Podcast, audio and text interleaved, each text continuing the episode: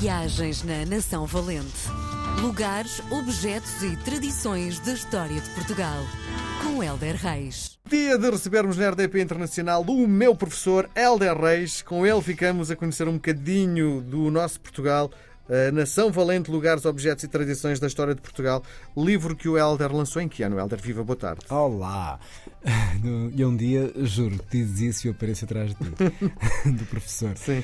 Olha, este livro já tem. Olha, deixa-me até. Eu tenho, tenho comigo, obviamente, não vale a pena estar aqui a camuflar as coisas, deixa-me cá ver, porque normalmente diz A data, a data em Sim. que nasceu, 2020. 2020. Significa que há dois anos que nós conversamos eh, todas as semanas e nos trazes eh, zonas pitorescas, personagens, histórias muito engraçadas que, no fundo, fazem parte da cultura portuguesa. Antes de entrarmos na história de hoje, algumas das histórias eh, não têm a chancela de, de teres a certeza que aconteceram assim. Não, não tem. Mas não perdem, enfim, a sua vida e a sua história, não é?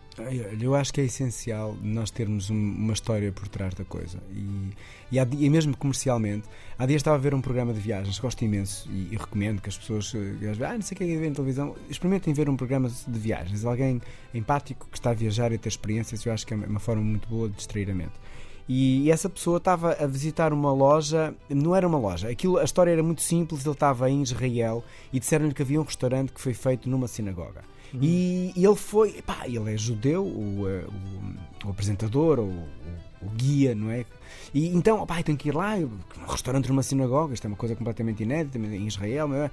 Chegou lá e de facto aquilo tinha tudo o aspecto de uma sinagoga, não sei o quê, começou a comer e depois chamou o dono, então, como é que é isto, fazer um, um restaurante numa sinagoga? Ele disse, isto não é uma sinagoga, isto nunca foi uma sinagoga, isso foi um mito que foi criado, eu só criei o look de sinagoga, mas isto eh, não tem, É um restaurante. nunca foi. E ele é incrível.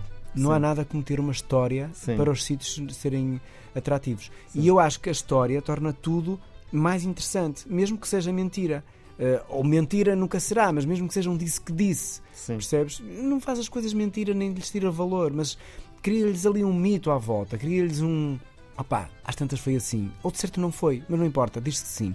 E eu acho isso muito interessante. Muito, muito, muito, muito bonito. Muito bem. O que é que nos traz hoje na Nação Valente? Ora bem, hoje trago um objeto, não trago, gostava muito de ter aqui comigo, mas, mas podem ver que é a Custódia de Belém, que já agora, já que estamos eh, pronto, em época que, que temos às vezes um bocadinho mais de tempo, ou não, ehm, eu sugiro visitar o Museu Nacional de Arte Antiga, eh, na nossa capital, que eu acho que é dos museus mais incríveis, eu perco-me lá dentro, já fui lá dezenas de vezes, e, e ia lá praticamente todos os dias se, se vivesse em Lisboa. Eh, e é eh, a Custódia de Belém, eu fui muitos anos seminarista e já falámos sobre isso e não importa, mas o, o ritual que envolve a custódia, que é a exposição da Sagrada Custódia, portanto, é um momento muito bonito porque as pessoas estão na igreja e está uma custódia com a hóstia consagrada, onde tu vês. uh, e, e aquilo, não sei, cria uma mística, uma ligação. Para quem tem fé, é, é- é bastante intenso. Tudo isto deu aso a, a que este momento fosse celebrado numa custódia incrível, que é esta Custódia de Belém, que, que é uma obra de Gil Vicente, que é o, o dramaturgo que era Ourives. Portanto, isto é uma coisa que às vezes. Eu não nós- fazia ideia que ele É. era Orives. nós às vezes destituímos-nos disso e, e- e até faz sentido, sabes? Porque quando pensas em Gil Vicente e pensas ne- ne- em ser um dramaturgo. teatro, não é? É, mas o que ele fazia, por exemplo, o que ele fez com esta custódia é uma coisa bastante teatral. Eu tive um professor de teologia há muitos anos que, que nos dizia, e isto não é uma, um- uma coisa errada de se dizer, que a liturgia é muito teatral. E se reparares, e se formos à Eucaristia e vi- ouvirmos com outros olhos, vemos que de facto há ali, há ali uma, uma encenação que te envolve, há um ritual, há um guião, portanto há um texto, tem muito de teatro. E de facto esta custódia tem uma leitura eh, eh, teológica muito, muito teatral e muito interessante. Sim. Eu já lá vou, não Diz sei uma se coisa. temos tempo. de- Hum. Desculpa interromper o teu raciocínio. Quanto mais teatral, mais vais ter audiência. Se calhar o caminho, não, o caminho seria fazer encenações muito mais apetecíveis, porque nós temos sentido que a Igreja Católica tem perdido fiéis de ano para ano, não é? Cada vez, provavelmente com o aparecimento de outras eh, fés, de outras religiões, mas o que é certo é que eh, dominava, ainda domina, mas nesta altura deixou de ter a preponderância que tinha no, no passado. Não sei se concordas comigo. Concordo. Agora, há teatros e teatros. Há teatros que também não são muito cativadores, não é? Sim. Eh, Eu acho que a Igreja tem de se aproximar falando da Eucaristia de uma forma efetivamente mais próxima, mais descomplicada, menos bafienta, mais feliz, mais sorrisos, uh, mais festa, porque nós estamos lá para celebrar.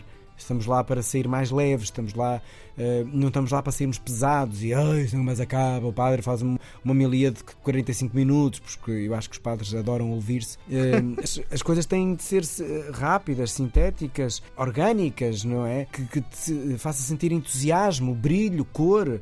Percebes? E isso é um teatro que eu acho que deve acontecer. Se for aquele teatro onde estás a ouvir o Macbeth, acho que não. Eh, é para um nicho e nós queremos chegar à igreja a toda a gente. Então sim. tem que se escolher bem o teatro. Sim.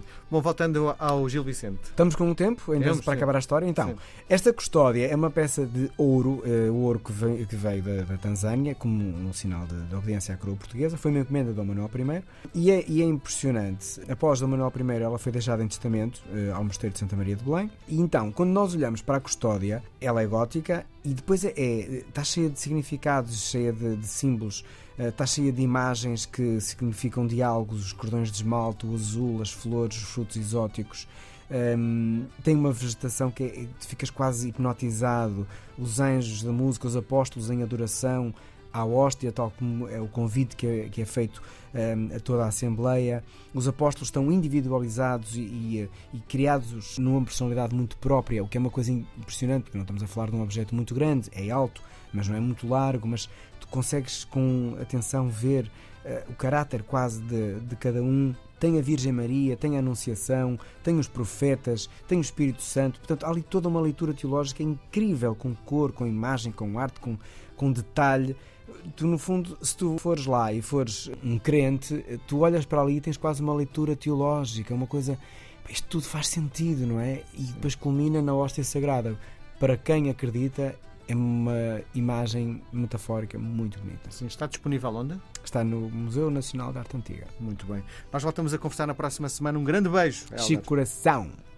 Viagens na Nação Valente. Lugares, objetos e tradições da história de Portugal. Com Helder Reis.